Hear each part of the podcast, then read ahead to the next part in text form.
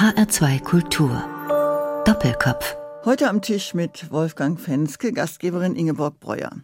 Herr Dr. Fenske, wir sitzen hier in Berlin in einem Hörfunkstudio, nicht weit entfernt von der Bibliothek des Konservatismus, deren Leiter Sie sind. Und als Leiter dieser Bibliothek des Konservatismus sind Sie bekennender Konservativer. Wer aber in Deutschland bekennender Konservativer ist, meinen viele Konservative, der werde oft schräg angeguckt. Würden Sie dem zustimmen? Also ich denke, man kann das nicht verallgemeinern. In unserer Bibliothek, bei den Nutzern, die wir haben, bei den Gästen, die wir haben, äh, machen wir unterschiedliche Erfahrungen. Ähm, die einen sagen, ach, endlich trifft man mal jemanden mit einem gesunden Menschenverstand, Leute, die noch ein Koordinatensystem haben. Wir finden hier ein Angebot an Orientierung. Wir finden hier auch eine gewisse äh, Fülle an, an Erfahrungen, ähm, die das Zusammenleben in den letzten Jahrhunderten und darüber hinaus äh, möglich gemacht hat. Also es wird zum Teil sehr positiv wahrgenommen, auch als Entlastung.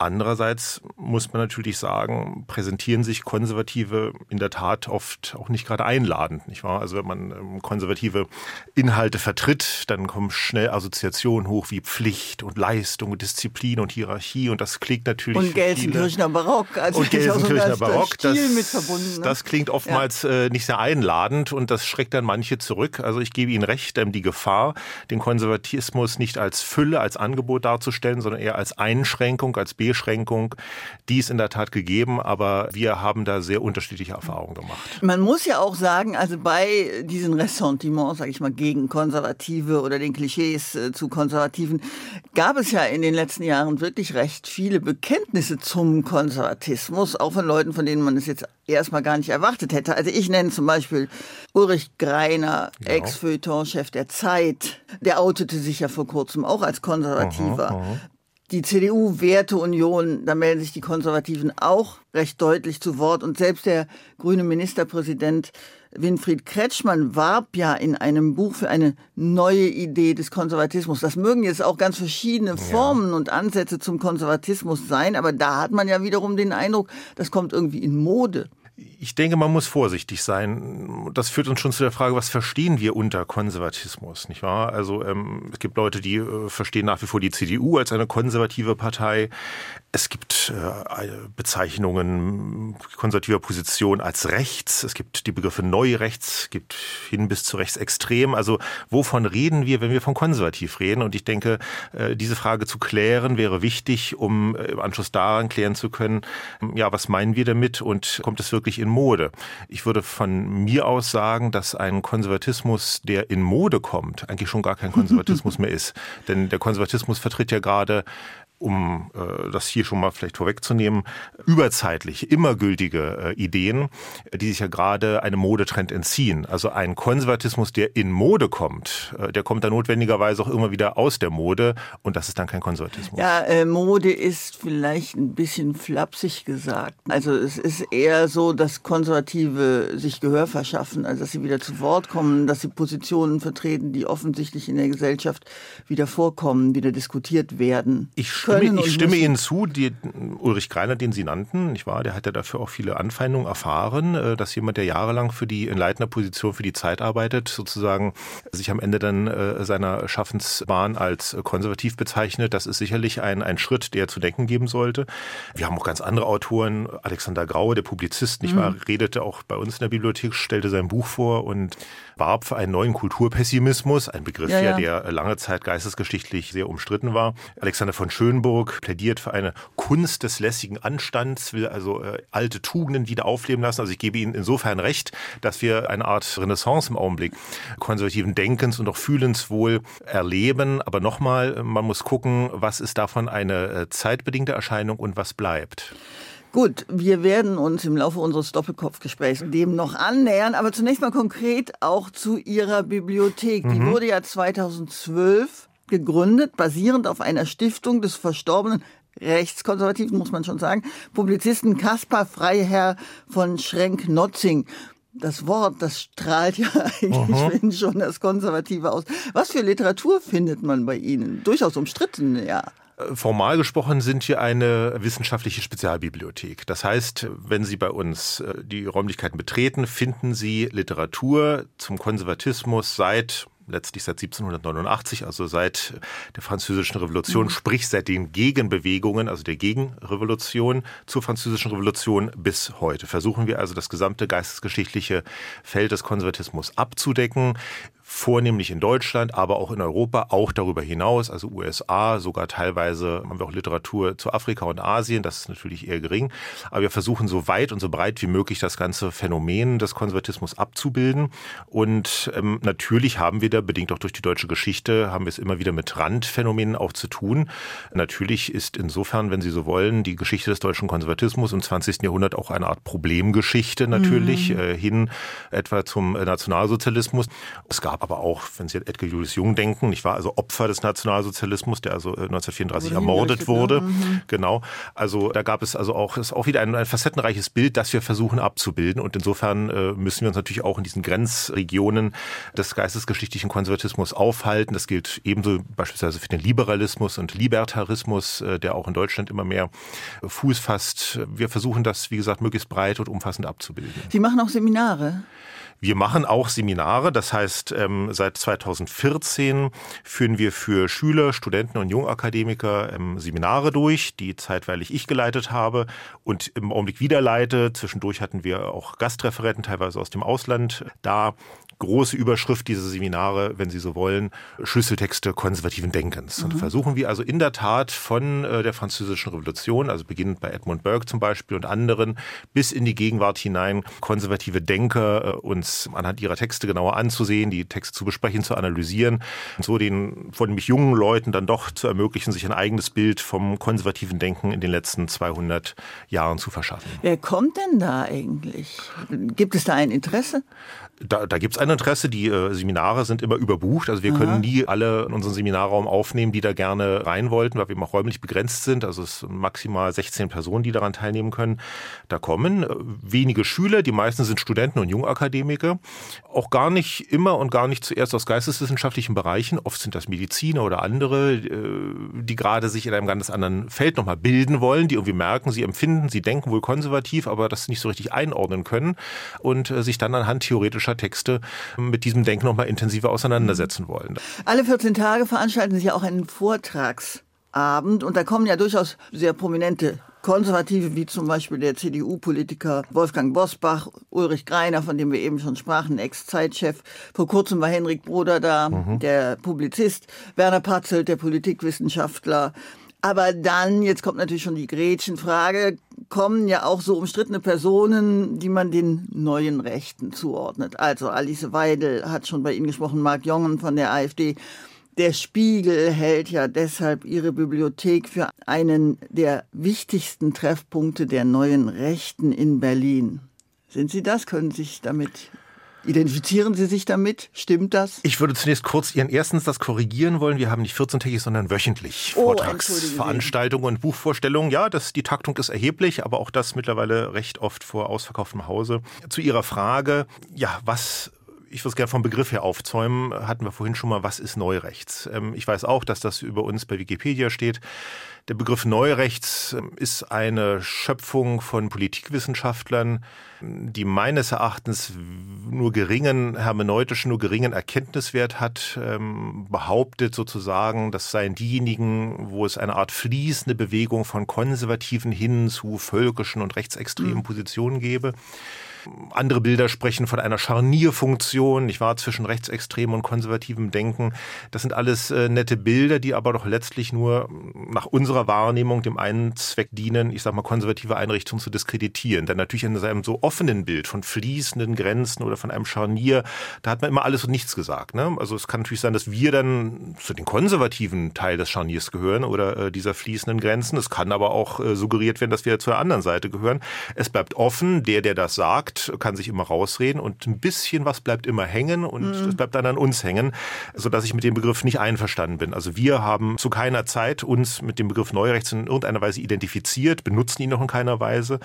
Und da ich nicht mal genau weiß, äh, was das sein soll, äh, kann ich mich damit auch in keiner Weise identifizieren. Ich bin konservativ und nichts anderes und auch die Bibliothek des Konservatismus bildet natürlich das, was hin und wieder Neurechts genannt wird, auch mit mhm. ab in den äh, Büchern, die wir vorhalten, mitunter auch in in einzelnen Referenten, aber sozusagen in der Breite bemühen wir uns letztlich das konservative Repertoire in der ganzen Bandbreite von liberalen Positionen bis hin auch zu solchen, die mancherorts als Neurechts bezeichnet werden, abzubilden. Sagen wir mal, Sie haben keine Berührungsängste, aber offensichtlich haben jetzt CDU-Politiker wie Wolfgang Bosbach oder ganz reputierte Wissenschaftler wie Werner Patzel, die haben auch keine Berührungsängste gegenüber ihrer Nein, Bibliothek. Ja. Also die, es findet ja statt, sie nehmen ja teil. Ja. Andreas Röder von der CDU ist auch bei Ihnen gewesen, der Historiker aus genau. Mainz. Vielleicht müsste man sich darauf einigen. Also es gibt ich keine glaube, die, äh, Sie lassen den Diskurs zu. Das, darum geht es letztlich. Äh, was wir hier machen, ist nichts anderes, äh, als einen Ersatzdiskurs zu liefern, weil der Diskurs, den wir uns wünschen würden, so nach unserer Beobachtung, nach unserer Wahrnehmung nicht stattfindet. Wenn der woanders stattfände, bräuchten wir die ganzen Herrschaften in dieser Bandbreite auch gar nicht einzuladen. Aber wir sind nun mal in Berlin, vielleicht sogar darüber hinaus, der einzige Ort, wo in der Tat, ich sag mal, Liberale und Linksliberale wie ein Ulrich Greiner, die sich jetzt dem Konservatismus zuwenden, genauso zu Wort kommen, wie eben hin und wieder auch mal eine Alice Weidel oder eben äh, CDU-Politiker wie Herr Bosbach oder andere. Diese Diskurse finden eben nur bei uns statt.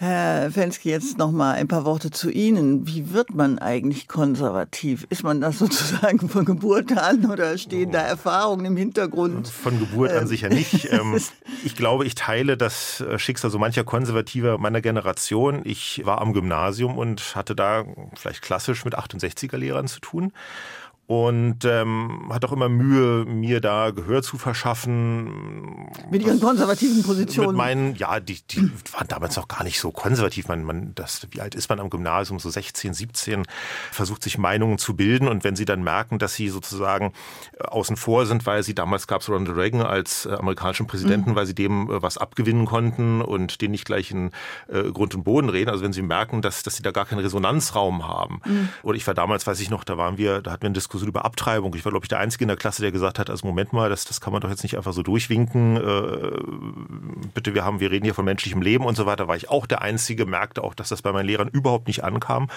Und wenn sie dann so merken, na ja, also irgendwie ist das, was sie hier sagen und denken, nicht so richtig wohl gelitten und äh, sie haben Schwierigkeiten, sich damit äh, Gehör zu verschaffen, dann gucken sie sich natürlich um, nicht wahr? Und dann ähm, habe ich irgendwann mal eines Tages ein Buch in der Bibliothek entdeckt. Das war Fritz Stern, Kulturpessimismus als politische Gefahr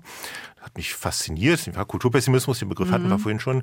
Und ähm, habe darin geblättert und da war dann auch eine, äh, ein, ein Porträt von Arthur Möller van den Bruck mhm. aus den 20er Jahren und habe das gelesen. Und da dachte ich, na gut, dann, dann schaust du dir das Buch mal selbst an von diesem Arthur Möller van den Bruck. Und äh, ja, mein, mein erstes Erlebnis war, dass da in seinen Schriften letztlich ein, ein Staatsverständnis entfaltet wurde, das letztlich auch einen metaphysischen Überbau hatte, anknüpfend an den abendländischen Reichsgedanken, staatsphilosophische Überlegungen, wo, woher kommt ein Staatswesen, wem verdankt sich denn Staatswesen? Staatswesen. Ähm, ja, da kam ich letztlich auf eine, auf eine Gedankenlinie, der ich dann letztlich äh, treu geblieben bin, die ich weiter verfolgt habe. Und ähm, ja, habe mich also dann immer weiter eingelesen in die Literatur und seitdem letztlich bin ich zum äh, Konservativen geworden. So kann man das vielleicht in aller Kürze, in aller ja. Kürze sagen. Über diesen Arthur Möller van den Bruck sprechen wir später nochmal, aber mhm. noch ein bisschen weiter zu Ihnen. Interessant finde ich ja, Sie sind zwar jetzt der Leiter der Bibliothek des Konservatismus, aber Sie sind ja sozusagen im Erstberuf Beruf evangelischer Pfarrer außer Dienst. Mhm. Ich habe in ja. aller äh, Form den kirchlichen Dienst äh, aufgegeben und habe die Stelle, die mir angeboten wurde in Berlin, ich bin ja auch Berliner, bin also wieder nach Berlin zurückgekehrt, habe ich dann angenommen. Das war ein völlig ordnungsgemäßer Prozess. Ich bin nach wie vor auch kirchlich aktiv, mache Vertretungsdienst oder ähnliches. Also es ist nicht so, dass ich da völlig ausgeschieden mhm. wäre. Äh, aber mein Brotberuf ist jetzt der in der Tat eines Bibliotheksleiters.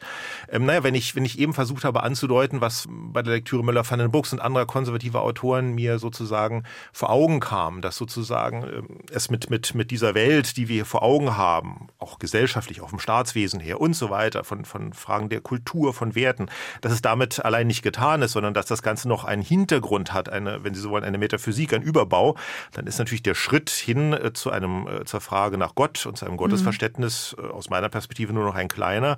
Und ähm, es gibt ja erstaunlich viele Analogien zwischen Christentum und Konservatismus, die heute erstaunlicherweise in der Debatte gar nicht mehr vorgetragen werden.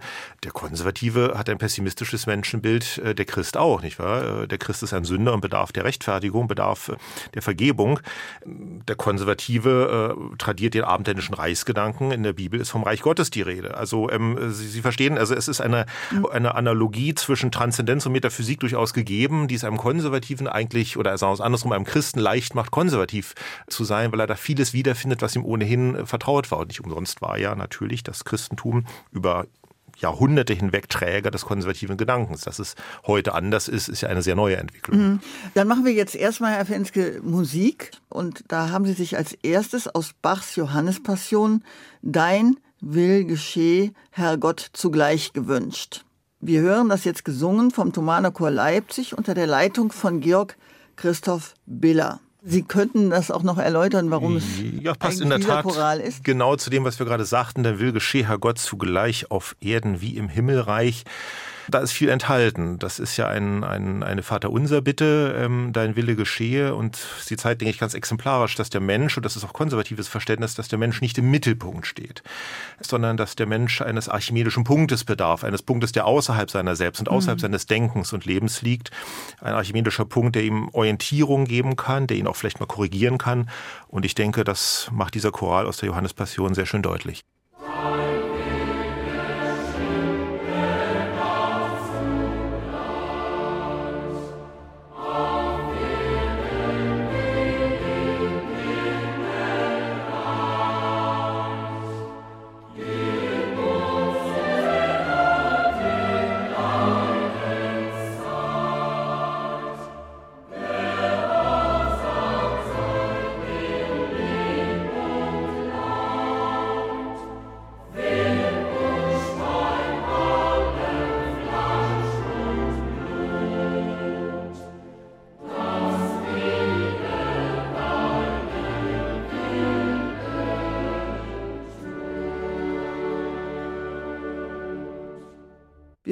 Gerade in unserem Doppelkopfgespräch Dein will geschehe, Herr Gott, zugleich aus der Johannespassion von Johann Sebastian Bach, Werkeverzeichnis 245, gesungen vom Thomaner Chor unter Leitung von Georg Christoph Biller. Herr Fenske, wir sprachen gerade schon über Ihren Erstberuf als evangelischer Pfarrer und Ihre religiöse Bindung. Ist religiöse Bindung ein Kennzeichen des Konservativen? Klassisch ja. Es gehört zur klassischen Definition des Konservatismus, des neuzeitlichen Konservatismus, also wie wir ihn im Gefolge der Französischen Revolution haben, seit Edmund Burke etwa, gehört die Annahme eines Gottes. Und natürlich im Abendland im Europa eines christlichen Gottes und eines aus diesem Gottesverständnis erwachsenen Naturrechts äh, ganz selbstverständlich zum Konservatismus dazu. Natürlich schließt sich jetzt die Frage ein, ja, was machen Sie heute, wo nur noch eine Minderheit äh, überhaupt christlich denkt ja. und christlich äh, empfindet, also glaubt. Da wird man dann natürlich sagen müssen, äh, wer wüsste das besser als ein Christ, dass natürlich ähm, ein Gottesglaube nicht verordnet werden kann, nicht befohlen werden kann. Was man aber schon erwarten kann, denke ich, äh, die Anerkenntnis der kulturellen Leistungen die aus 2000 äh, Jahre christlicher Geschichte ähm, erwachsen sind. Und denke ich, das ist sozusagen das, das Minimum, das man äh, selbst auch in, in nachmetaphysischer Zeit, wenn Sie so wollen, also in ungläubiger Zeit, in einer Zeit, die vom Christentum sich abgewendet hat, äh, die man auch immer noch voraussetzen muss. Was ähm, wäre das?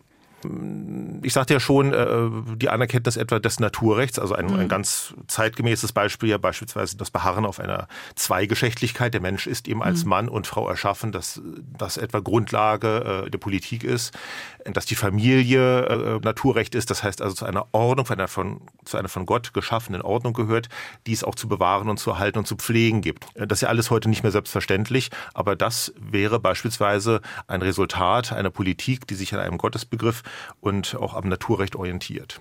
Was aber definitiv heute so ja nicht mehr gedacht wird, würde ich sagen. Also ich meine, wenn Sie sagen Naturrecht, dann setzt das ja letztlich eine Wahrheit, von der man heute sagen würde, aber diese Wahrheit als letzter Wahrheit ist doch eigentlich zu befragen. Richtig, darum äh, sagte ich ja eingangs, ähm, es wäre auch Aufgabe der Konservativen sozusagen dafür zu werben und deutlich zu machen, dass das keine Beschränkung ist und dass sich das nicht gegen andere Lebensformen richtet, gegen andere Formen des Zusammenlebens, sondern dass der Konservative äh, gut beraten wäre, wenn er zeigt, äh, welche, welche Fülle und welche, welcher Schatz auch darin liegt, Ehe zu fördern, Familie zu fördern und was das auch gesamtgesellschaftlich austrägt, wenn Ehe und Familie gefordert sind. Wie gesagt, dass man das in einem religiösen Sinne nicht mehr verordnen kann und dass wir auch in einer Zeit leben, wo sie nicht mehr sagen können, diese eine Wahrheit, die ist jetzt gesetzt und darf nicht hinterfragt werden, ist ganz selbstverständlich. Darum haben, anders als in früheren Zeiten, die Konservativen heute darüber hinaus eben noch die Aufgabe, dafür zu werben, dass das und deutlich zu machen, dass das, was sie vertreten, auch tatsächlich hilfreich ist, dass es das Leben auch bereichert und äh, an anderer Stelle auch entlastet. Mhm. Vordenker des Konservatismus war ja der britische Philosoph Edmund Burke im 18. Jahrhundert. Das war ja das Jahrhundert der Aufklärung und der französischen Revolution. Und der hatte ja so ganz gegen den Zeitgeist wenig Vertrauen in die menschliche Vernunft. Mhm. Dabei finde ich persönlich, muss ich sagen, auch, also Kants Aufforderung, also sozusagen als Gipfelpunkt der Aufklärung, der deutschen Aufklärung, Mut zu haben, sich seines eigenen Verstandes zu bedienen, also vernünftig zu sein, vernünftig zu denken, selbst zu denken, sich keinen vorgängigen Autoritäten zu unterwerfen, eigentlich finde ich das richtig gut. Also das können wir doch auch, oder nicht? Kant ist natürlich ein Kind der Aufklärung und ähm, indem man ihm zitiert, äh, bezeichnet man natürlich die eine Position. Das, das ist gar keine Frage. Edmund Burke in seiner Zeit hat eben den Traditionsabbruch erlebt und hat gemahnt, äh, diesen Traditionsabbruch äh, nicht als Freiheit und Befreiung zu werten und zu verstehen, sondern hat eben versucht dafür zu werben, dass das Erbe, also das, was eine Generation der nächsten weitergibt, sozusagen gepflegt und erhalten wird. Dazu zählt er auch ähm, die Beibehaltung Beibehaltung von, von Obrigkeit und Hierarchie. Mhm. Er sagte, man kann sich also seine Obrigkeit eben nicht selbst wählen, sondern die ist eben qua Monarchie eben auch immer äh, vorgegeben. Und er war natürlich auch ein äh, Vertreter des Naturrechts, wie es äh, in seiner Zeit auch durchaus noch weit verbreitet war. Das heißt sozusagen, ihm war daran gelegen, dass äh, die Gesellschaft seiner Zeit gar nicht erst aus diesem Traditionsstrom, äh, der mit dem Begriff Erbe sozusagen als, als ein Prinzip vielleicht gekennzeichnet werden kann, dass, dass die Gesellschaft da gar nicht erst rausfällt, sondern sich bewusst macht, dass sie sozusagen hier eine, eine Größe, ein Korsett hat, das hier eigentlich äh, das Zusammenleben erst ähm, ermöglicht. Aber, aber äh, das, das würde ja bedeuten, äh, aus auch Ihrer Perspektive oder Burkes Perspektive, der Perspektive eines Konservativen, ist der Mensch nicht frei, sich auch seine eigenen ethischen Gesetze zu schaffen, sondern er braucht eigentlich immer Institutionen, ob das jetzt Staat ist oder Kirche ist. Das ist in der Tat äh, äh, Kern konservativen Denkens. Ähm, wenn Sie äh, eher christlich denken, dann würden Sie immer sagen, dass der Mensch äh, Sünder ist und äh, der Anbindung an die Institution Kirche bedarf. Wenn Sie eher konservativ denken, dann würden Sie sagen, natürlich braucht der Mensch, äh, weil er eben alleine nicht leben und auch nicht überleben kann, der Institutionen wie eben Ehe, Familie, aber auch der Institution Staat und anderer, die es ihm eigentlich erst ermöglichen, sein Menschsein zu entfalten und sein Menschsein zu leben. Alles andere, wir hatten es eben schon, endet dann letztlich in Vereinzelung, in Atomisierung und in äh, Beliebigkeit. Und das ist natürlich eine akute Gefahr für ein Gemeinwesen, ähm, vielleicht eine Gefahr, die wir heute gerade erleben. Könnte man es vielleicht auch allgemeiner sagen, der Mensch braucht Bindungen. Das würde ich ja vielleicht mitmachen, aber basiert nicht eigentlich die ganze liberale Demokratie darauf, dass der Mensch sein Leben selbstverantwortlich bestimmen kann? Wenn Sie sagen Bindungen, stimme ich Ihnen zu, aber es äh, sollen eben naturgegebene Bindungen sein. Und wenn Sie sagen, die Bindung selbst, selbst wählen, selbstverständlich, aber im Rahmen dessen, was naturgegeben ist. Dahinter steht natürlich wieder die Vorstellung des Naturrechts und dahinter, dahinter wieder... stehen Vorstellungen, äh, genau, Natürlich, ja. Vorstellungen, ganz genau, die eben doch das christliche Abendland äh, geprägt haben. Das ist ganz klar eine Bindung, aber ich sage es nochmal, eine Bindung, von der äh, der Konservative werbend äh, sprechen sollte und auch deutlich machen sollte, was für eine Fülle und was für einen Schatz äh, er letztlich damit erhält. Ich sage mal, man kann es mit einer Ehe vergleichen. Natürlich müssen sie in einer Ehe auf Dinge verzichten. Sie können nicht mehr so leben in jeder Hinsicht, wie sie es vielleicht gerne wollten. Äh, das ist das eine. Aber umgekehrt wird ihnen natürlich in einer gelingenden Ehe, sage ich mal, so viel geschenkt und so viel geboten, dass sie sagen, ja, ich, ich habe das Prinzip verstanden. Ich habe verstanden, dass, dass ich eine Bindung eingehen muss, um völlig neue Freiheiten, völlig neue Schätze und Werte äh, überhaupt erstmal kennenzulernen und äh, nutzbringend äh, zu leben.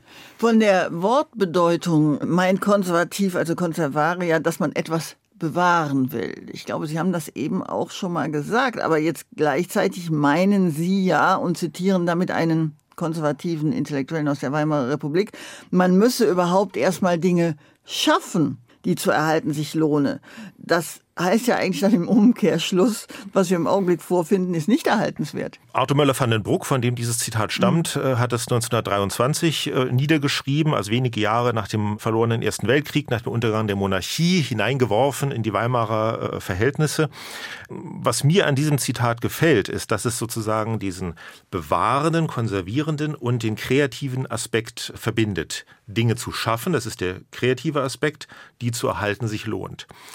Sie haben recht, die Dinge, oder ich stehe zu diesem Zitat, die Dinge, äh, die zu erhalten sich lohnen müssen, erst geschaffen werden. Natürlich sind sie latent schon vorhanden. Geschaffen werden in einem Sinne, dass sie ans Licht gebracht werden müssen, dass sie sozusagen wieder wie Peter Sloterdijk sagen würde, dass, dass sich jemand finden muss, der hinabsteigt in die Archive unseres kulturellen Gedächtnisses, um diese Dinge wieder ans Tageslicht mhm. zu befördern. Und erst dann kann man sie etadieren, äh, nutzbar machen und äh, von ihnen leben. Denn sie müssen es suchen, sie müssen die Orte, wo sie das heute noch finden, aufsuchen. Sie müssen äh, die Dinge äh, freilegen und können sie dann letztlich erst anfangen, wieder ins Gespräch zu bringen, äh, zur Diskussion zu stellen und auch letztlich zu tradieren. Was für eine Gesellschaft mit diesen Bindungen, teilweise auch naturgegebenen Bindungen, schwebt Ihnen denn eigentlich vor? Also für mich hört sich das schon elitär an, so eine große heroische Erzählung von etwas buchstäblich Endgültigem, was historisch, glaube ich, immer ziemlich daneben gegangen ist. Äh, ja, also, dass Sie es für elitär vielleicht halten, dass das ist auch schon äh, bezeichnend für unsere Zeit. Für den das ist symptomatisch für unsere heutige Zeit.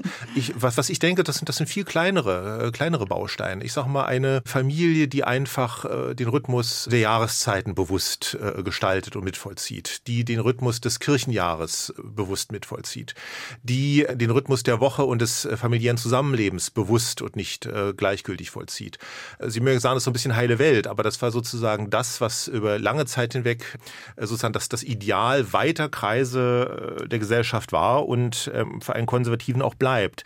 Dass es heutzutage elitär ist, vielleicht einer, einer bildungsbürgerlichen Elite, die überhaupt die Möglichkeit hat, an sowas anzuknüpfen, weil sie darum weiß, das mag so sein, ist aber eigentlich Teil des Problems, würde ich sagen. Denn was, was, mhm. was einem Konservativen, einem klassisch Konservativen vorschiebt, so gerade nichts Elitäres sein. Es soll ja eigentlich die ganze ganze Gesellschaft auch alle Schichten prägen. Es darf nicht von Bildung abhängen, dass ich sozusagen ich mich an die Spielregeln halte, die das Naturrecht dem Menschen äh, vorgibt. Aber glauben Sie, die Gesellschaft würde sich jemals wieder dahin entwickeln? Das ist eine Frage, die uns oft gestellt wird, ähm, die wir auch in der Bibliothek regelmäßig immer wieder äh, ventilieren. Wir kommen ja doch in unserer Zeit äh, immer öfter an die Grenzen der Leistungsfähigkeit der Gesellschaft und auch dessen, was sie äh, zu tragen vermag. Wir kommen an die Grenzen der Gesprächsfähigkeit. Wir reden von tiefen Gräben in der Gesellschaft. Ich denke und ich fürchte auch, dass ja, wir vielleicht an einen Punkt kommen, wo gar nichts anderes mehr bleibt als die Besinnung auf das, auf das ganz Wesentliche, auf das Grundsätzliche. Ich, ich sehe eigentlich gar nicht genau, was Sie damit meinen, wenn Sie sagen, so geht es nicht weiter. Also was heißt, so geht es nicht weiter? Also unsere Gesellschaft scheint mir jetzt nicht kurz vor dem Verfall zu sein oder vor der hoffnungslosen Individualisierung, ja, also wo nur noch einzelne äh, Individuen durch die Welt irren. Also ich denke, wir leben in einer einer unheroischen Zeit, also in einer Zeit, in der eigentlich auch nach Kompromissen gesucht wird und nach Lebensformen gesucht wird, die für einen passen, ohne den Anspruch auf etwas Letztverbindliches. Aber ich kann damit leben, ich kann das eigentlich bejahen. Naja, wenn Sie sich die Spaltung der Gesellschaft ansehen, die wir im Augenblick erleben, äh, die finde ich schon gruselig. Und ich habe in der Tat äh, die Überzeugung, ähm, dass es so weit kommen konnte, weil eine gemeinsame Basis, die früher noch bestanden hat, und da müssen wir gar nicht so weit zurückgehen, da reichen auch Jahrzehnte, ne? das, das ist also alles äh, nicht so lange her, dass diese Basis in, in einem galoppierenden Tempo verlassen wurde sehenden Auges verlassen wurde, auch mit, mit Werf, mit, ja, mit, mit großem Selbstbewusstsein verlassen wurde. Ich sehe im Augenblick auch, bis auf wenige Ausnahmen, von denen wir schon sprachen, keine große Bewegung der Umkehr. Und was haben wir jetzt? Eine in der Tat äh, individualisierte Gesellschaft, ähm, wo man sozusagen versucht, noch der kleinsten Minderheit und der kleinsten Spezies irgendwie gerecht zu werden, weil man ja irgendwie allen gerecht werden muss. Wir reden also nur noch davon, wie wir Sonderformen, Ausnahmeerscheinungen und so weiter, wie wir denen gerecht werden. Wir verlieren völlig den Blick für das große Ganze und damit eben auch für das Gemeinsame. Ich denke, was wir heute oft aus dem Blick verlieren, ist, dass am Ende des Tages der hoffentlich äh, irgendwann da sein wird, dass wir alle wieder an einem Tisch sitzen müssen. Das, das Kerngeschäft des Politischen muss eben sein, äh, das gemeinschaftliche Wir. Das gemeinschaftliche wieder zusammenzuführen. Es mhm. ist ja nicht so, dass wir ein zu viel davon hätten. Wir hätten ja, haben ja im Augenblick in eklatanter Weise äh, viel zu wenig davon. Und das zu leisten, das ist, da würde ich Ihnen also widersprechen. Das halte ich für eine, eine Kernaufgabe und das macht mir Sorgen. Herr Fenske, das sind Worte, über die man nachdenken sollte was man jetzt eigentlich mit der nächsten Musik auch könnte, wenn, ja, wenn Sie sich jetzt nicht eine Musik ausgesucht hätten, der man jetzt als Musik auch schon zuhört, nämlich eine Musik aus der Zeit des Kalten Krieges, kann man sagen, nämlich Udo Lindenberg, der einmal besungen hat, das Mädchen aus Ostberlin. Dazu haben Sie auch eine Geschichte. Jetzt machen wir einen radikalen Bruch einen sozusagen radikalen mit dem Bruch. Bedenklichen, ja, was Sie gerade Wir hatten das schon, als Sie mich fragt, wie wird man zum Konservativen. Mich hat als äh, jugendlicher junger Mann immer beeindruckt, obwohl ich nie ein großer Fan von Udo Lindenberg war, aber dass Udo Lindenberg schon in den 70er und 80er Jahren tatsächlich die, die Frage der nationalen Einheit immer wieder hochgehalten hat, die Frage der Teilung immer und immer wieder thematisiert hat in seinen Liedern, in seinen auch Stellungnahmen zu einer Zeit, als das völlig unpopulär war, als sich viele schon mit der Teilung dauerhaft arrangiert hatten, hat Udo Lindenberg immer wieder diese Frage thematisiert und das beeindruckt mich bis heute und ähm, darum dieser Musikwunsch.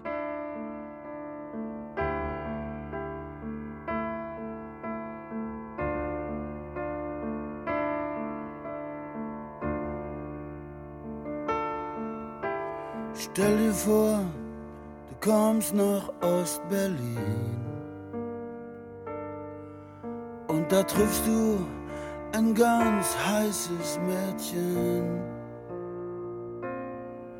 So ein ganz heißes Mädchen aus Pankow. Und du findest sie sehr bedeutend und sie dich auch. Dann ist es auch schon so weit. Ihr spürt, dass ihr gerne zusammen seid. Liebe Hörerinnen und Hörer, Doppelkopf auf HR2 hier. Wir hörten gerade Udo Lindenberg, Mädchen aus Ostberlin. Und Studiogast ist heute Dr. Wolfgang Fenske, Leiter der Bibliothek des Konservatismus in Berlin. Ich bin Ingeborg Breuer.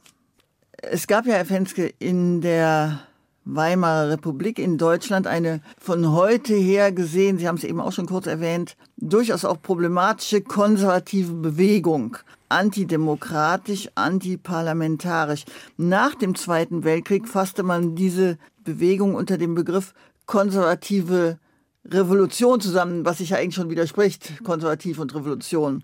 Was war das?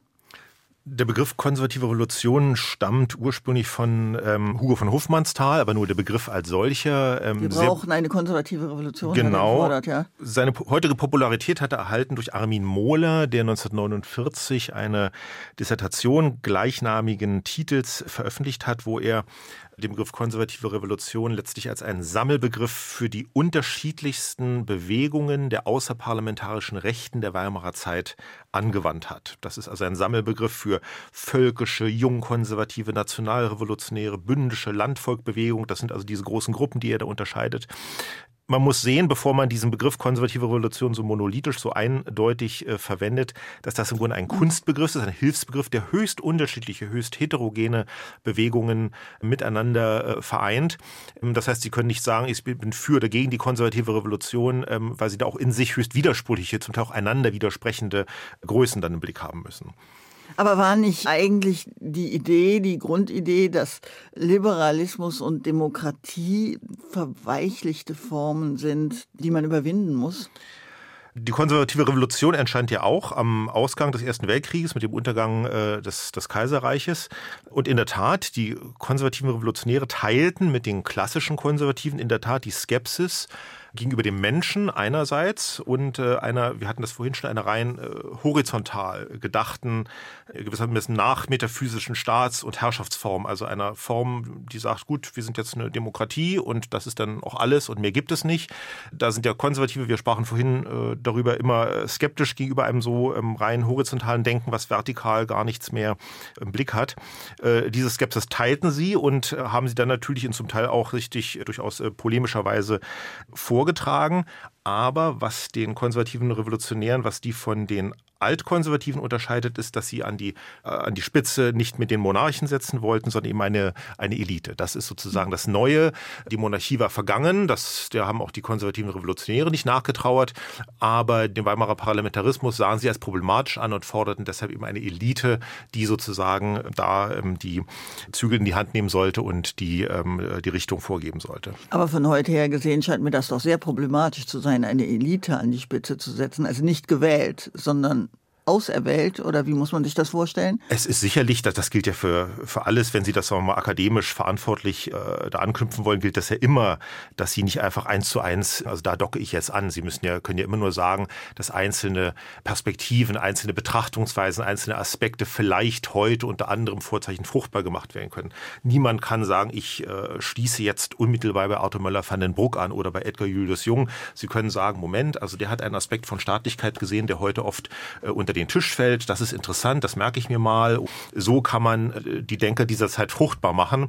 Äh, aber sicherlich können sie nicht äh, heute eins zu eins an dieses Denken anschließen. Das ist völlig richtig. Ja, nun hat ja dieser Arthur Möller von den Bruck, von dem Sie jetzt mehrfach sprachen, in seinem Buch Das Dritte Reich, wobei man sagen muss, die Nazis haben diesen Begriff das Dritte Reich dann verwendet, aber das hatte, glaube ich, nichts mit dem Dritten Reich, hm. was ähm, Arthur Möller von den Bruck vorgeschrieben hatte, zu tun.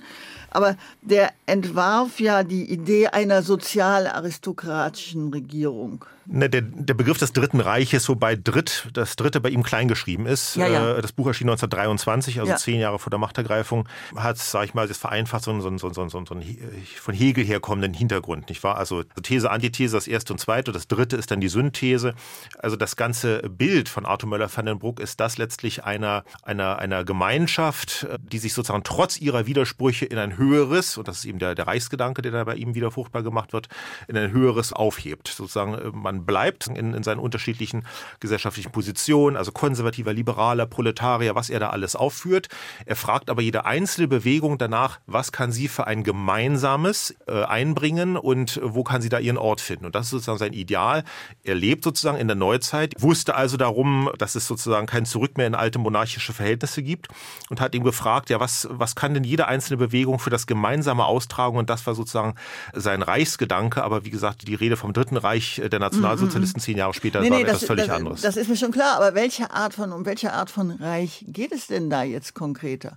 Das ist letztlich ein, ein metaphysisches Bild, das deutlich machen soll, dass das Reich die Ebene ist von Staatlichkeit, äh, auf der alle zusammenfinden, auch wenn sie in konkreten politischen Fragen an völlig unterschiedlichen Orten stehen. Und das ist letztlich, weil Sie fragten, äh, ist das heute nicht gefährlich oder kann man daran hm. noch anschließen, das ist als ein Bild denke ich, nach wie vor gültig und auch heute, äh, ja, meiner, meiner Meinung her auch noch äh, überaus dringlich, dass wir in unserer Staatlichkeit tatsächlich eine Ebene finden, wo wir trotz unserer einander widersprechenden Ansichten eine gemeinsame Ebene finden. Ob sie für die den traditionellen Reichsbegriff anwenden oder mhm. sagen, der hat sich erledigt oder damit kann niemand mehr was anfangen, wir nennen den anders oder benennen den gar nicht, ist völlig zweitrangig. Aber sozusagen diese Aspekte des Denkens, die sind durchaus, meine ich, noch fruchtbar zu machen, wiewohl man auch nie in Gänze an solche Denker anschließen kann. Das ist ganz klar. Könnte das auch eine Art äh, Patriotismus, also ich meine nicht Nationalismus, sondern Patriotismus sein? Das wird ja durchaus mittlerweile diskutiert. Darf es so etwas wieder geben?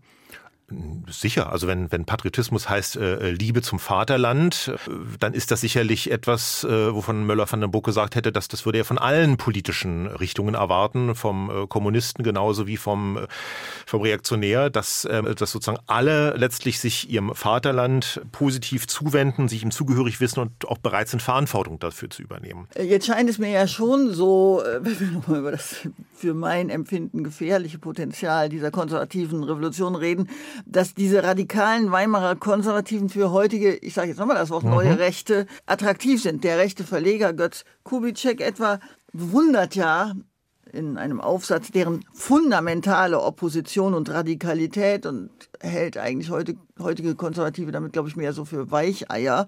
Und Björn Höcke von der AfD, ich habe dessen Buch gelesen, spricht auch heute von dem hiesigen westlich dekadenten Liberalismus und träumt von einer neuen deutschen Wirklichkeit, davon, dass unsere Volksgeister wieder geweckt werden.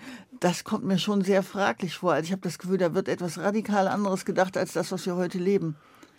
Das Mag äh, durchaus sein. Ich möchte jetzt also weder für Herrn Kubitschek noch für Herrn Höcke sprechen. Das ist nicht meine mhm. Aufgabe. Nee, es mag sein, äh, dass der Unterschied ähm, zwischen äh, einem neuen Rechten, wenn wir ihn mal so nennen wollen, und einem Konservativen dann eben in der Tat ist, dass der Konservative allenfalls Anleihen macht aus verschiedenen äh, früheren Denkgebäuden, auch äh, der konservativen Revolution, sie aber nie zu 100 Prozent versucht, in die Gegenwart zu projizieren. Also ich kann, denke ich, nicht einfach brechen mit dem, was ist, sondern muss natürlich, wir sprachen vorhin darüber, dass äh, am Ende des Tages wieder alle an dem gemeinsamen Tisch Platz nehmen können müssen. Äh, ich muss natürlich gucken, dass ich sozusagen äh, die gemeinsame Ebene finde und will sie ja nicht gerade verlassen. Meinen Sie eigentlich, Sie können mit Ihren konservativen Ideen Menschen überzeugen heute? Ich sagte ja eingangs schon, dass, dass wir nicht nur den, äh, nicht nur die Erfahrung machen, dass wir äh, belächelt oder beargwöhnt werden, sondern dass Leute zu uns kommen, die sagen, Mensch, äh, dass es sowas wie euch noch gibt, das, das hätte ich ja gar nicht gedacht. Und äh, die hier Orientierung finden, die in unseren Vorträgen Inhalte finden, die sie sonst nirgendwo finden. Den Eindruck habe ich schon, dass viele gerade nach dem, was konservatives Denken zu bieten hat, dürsten und das dann auch zum mhm. Teil bei uns in der Bibliothek finden. Den Eindruck habe ich durchaus. Herr Fenske, wir sind jetzt fast am Ende unseres Gesprächs. Ich fand das spannend, mal mit so einem überzeugten Konservativen zu sprechen und hoffe, unsere Hörerinnen und Hörer fanden das auch. Und zum Schluss spielen wir jetzt aus der britischen Fernsehserie Downton Abbey die Titelmusik The Suite Outen Sie sich jetzt damit noch als Serienjunkie, Herr Fenske? In diesem Falle muss ich es in der Tat tun, ja. Also ah. äh, ich habe mit meiner Familie zusammen das äh, tatsächlich ähm, recht zügig durchgesehen, diese ganze Serie, die ganzen Staffeln. Was mich äh, daran fasziniert und weshalb ich mir diese Musik ausgesucht habe, es geht ja hier um eine englische Adelsfamilie in der ersten Hälfte des 20. Ja. Jahrhunderts, zeigt natürlich zum einen den Niedergang dieser Lebensform, dieser adligen Lebensform, das ist ganz klar. Aber auf der anderen Seite, was mich sehr beeindruckt hat, ohne diese Lebensform lächerlich zu machen. Also man hat hat, wenn man diese Serie verfolgt, durchaus den Eindruck, dass wichtige konservative Prinzipien, Hierarchie, Disziplin, aber auch die wechselseitige Verantwortung, die Fürsorge füreinander, auch dessen, der oben steht, für den, der unten steht und so weiter, das Einhalten von Formen und so weiter, dass das alles zu einem gelingenden Leben in diesem Haus, in diesem Adelshaus beigetragen hat, ja, und dass das eben nicht lächerlich gemacht wird. Das hat mir damals sehr viel Respekt äh, abgezollt und äh, darum jetzt diese Musik. Herzlichen Dank, dass Sie im Studio waren und Tschüss am Mikrofon, sagt Ingeborg Breuer.